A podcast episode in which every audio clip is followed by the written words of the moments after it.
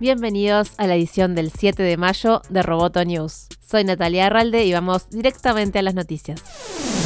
Hoy se realiza el evento mundial Women in Data Science, que por primera vez se lleva a cabo en Uruguay de forma online. El evento, impulsado por la Universidad de Stanford, busca compartir experiencias y conocimientos de mujeres en el campo de la ciencia de datos. Este encuentro, que se llama Tenemos los datos, ahora necesitamos información, es organizado por el programa de Data Science UTEC y Plan Ceibal y está dirigido a estudiantes, investigadores, empresas y profesionales con interés en ciencia de datos. El programa comienza a las 8.30 y se extiende hasta las 17. Las charlas son en español y es abierto a cualquier interesado. Por más información se puede acceder a través de www.datascience.edu.ui. La transmisión será a través de YouTube. Luego de que Walt Disney diera a conocer el martes que la pandemia de coronavirus le costó 453 millones de dólares en ingresos perdidos en el primer trimestre, llegaron algunas buenas noticias para la compañía. Su flamante servicio de streaming ya tiene 54 millones y medio de suscriptores y se convirtió en el principal competidor de Netflix.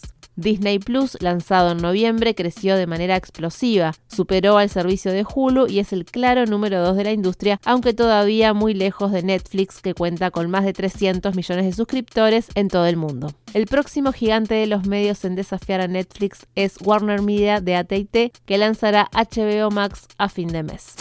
Google lanzará Android 11 en un evento online el 3 de junio. El software usualmente se presenta en la conferencia de Google, pero la edición 2020 fue cancelada debido al coronavirus. El evento contará con presentaciones del vicepresidente de ingeniería de Android, David Burke, y la directora Stephanie Cuthbertson. Después de esto se mantendrá una sesión de preguntas y respuestas en vivo con los desarrolladores de software.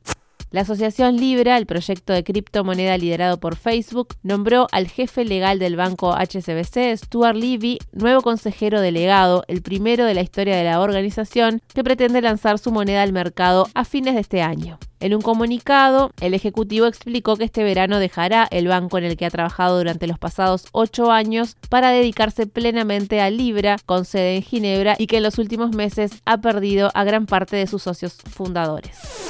Roboto News es parte de Dovcast. Te invitamos a seguirnos en www.amenazaroboto.com, arroba amenazaroboto y facebook.com barra amenazaroboto. Hasta la próxima. Roboto News, Tech.